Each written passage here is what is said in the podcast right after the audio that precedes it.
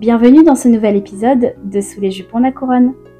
Aujourd'hui, nous allons parler d'un scandale vieux de plus de 500 ans. Nous sommes en 1464 et Édouard IV de la maison d'York est roi d'Angleterre. Cependant, le pays n'est pas en paix. C'est la guerre civile, appelée aussi la guerre des deux roses. Deux camps s'affrontent sans merci. D'une part la maison d'York contre la maison des Lancastres les deux maisons peuvent chacune prétendre le droit de porter la couronne. Édouard est arrivé au pouvoir et a réussi à prendre le trône et la couronne d'Henri VI, issue de la maison des Lancastres. Afin de réussir ce coup d'État, Édouard a reçu l'aide de son cousin, Richard Neville, le comte de Warwick, également appelé le faiseur de rois. Richard Neville était le conseiller du roi il souhaitait organiser son union avec la duchesse Bona de Savoie afin de renforcer les liens entre l'Angleterre et la France. Cependant, les projets de Neville tombèrent à l'eau quand Édouard lança une véritable bombe. Il était déjà marié depuis plusieurs mois à une certaine Elizabeth Woodville, veuve de John Grey, qui est mort au combat trois ans plus tôt en se battant pour la maison Lancastre, l'ennemi de la maison York. Richard Neville était furieux. Non seulement il avait été court-circuité, mais en plus le roi lui avait caché son mariage. Pour un faiseur de roi, c'était impossible de ne pas également être un faiseur de reine. Et ce fut le début de la fin pour le comte de Warwick.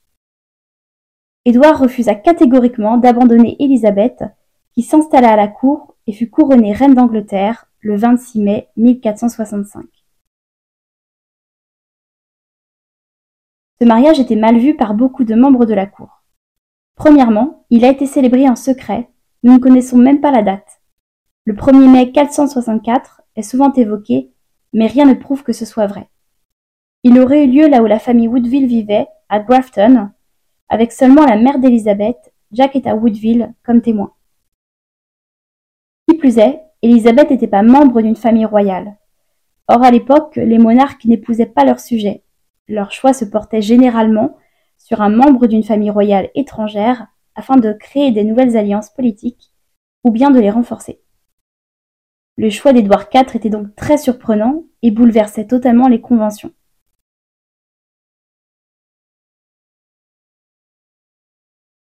Pour enfoncer le clou, le mariage des parents d'Élisabeth avait lui-même fait scandale, car Jacquetta Woodville était la fille d'un comte et avait épousé en seconde noces, et en secret, le fils d'un simple chambellan.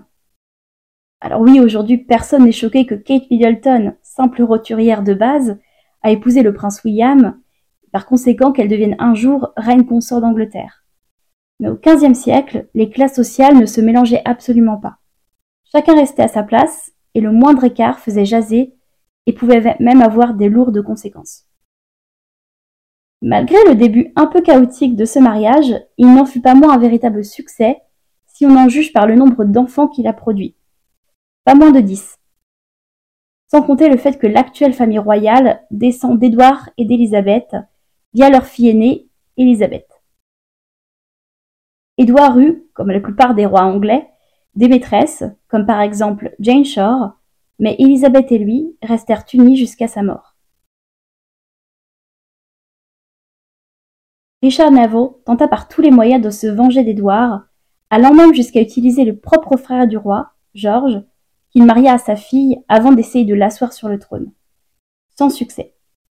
Neville mourut au combat le 14 avril 1471 à la fameuse bataille de Barnet.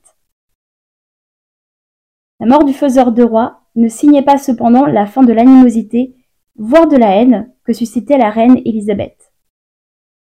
En mars 1483, la santé d'Édouard IV se dégrada sûrement dû à son mode de vie tout sauf sain. Au lieu de dire sa gracieuse, majesté, on pouvait plutôt dire sa graisseuse majesté, car il avait, pris, il avait pris énormément de poids durant les dernières années de sa vie. Tout comme ce sera également le cas quelques années plus tard pour son petit-fils, ce très cher Henri VIII. Édouard mourut le 9 avril 1483 à Westminster. Son fils aîné, Édouard, devint donc le nouveau roi d'Angleterre à tout juste douze ans, épaulé par Richard, son oncle, qui fut nommé le Lord Protector. Commença alors l'une des périodes les plus sombres, sanglantes et mystérieuses de l'histoire anglaise. Tout ce que nous savons de sources sûres, c'est que le petit roi ne fut jamais couronné. À la place, il perdit son titre et se vit attribuer celui de bâtard lorsque le Parlement décréta que le mariage de ses parents était illégitime, car son père aurait fait une promesse de mariage à une certaine Eleanor Butler avant même d'épouser Elizabeth. Cette décision fut scellée par un texte surnommé le Titulus Regius. Le couronnement du 6 juillet 1483 ne fut donc pas celui d'Édouard V, mais de Richard III, qui prit la place de son neveu sur le trône d'Angleterre. Et les malheurs du petit Édouard ne s'arrêtèrent pas là. Mais je n'en dirai pas plus, car ce sera le sujet d'un très prochain épisode. Quant à Elizabeth Woodville, la mort d'Édouard IV mit fin à son règne, mais elle vit sa fille devenir tout comme elle, reine d'Angleterre, lorsqu'elle épousa Henri VII en 1486. Très peu d'informations nous sont parvenues au sujet de la fin de vie d'Élisabeth. Nous savons seulement qu'elle passa les dernières années de sa vie à l'abbaye de Bermondsey. Cependant, les historiens semblent incapables de se mettre d'accord sur les raisons de cet éloignement de la cour.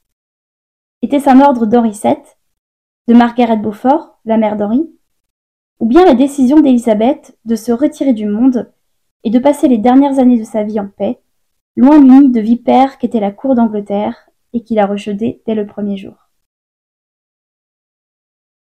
Nous n'aurons jamais les réponses à ces questions, mais qu'importe. Elizabeth Woodville aura marqué l'histoire anglaise en devenant contre toute attente reine d'Angleterre. Et elle continue de régner aujourd'hui à travers son descendant, Charles III. God save the Queen. Merci à tous d'avoir écouté ce podcast et n'hésitez pas à me suivre sur Instagram sous le nom Sous les jupons la couronne. Et à très bientôt pour un très prochain épisode.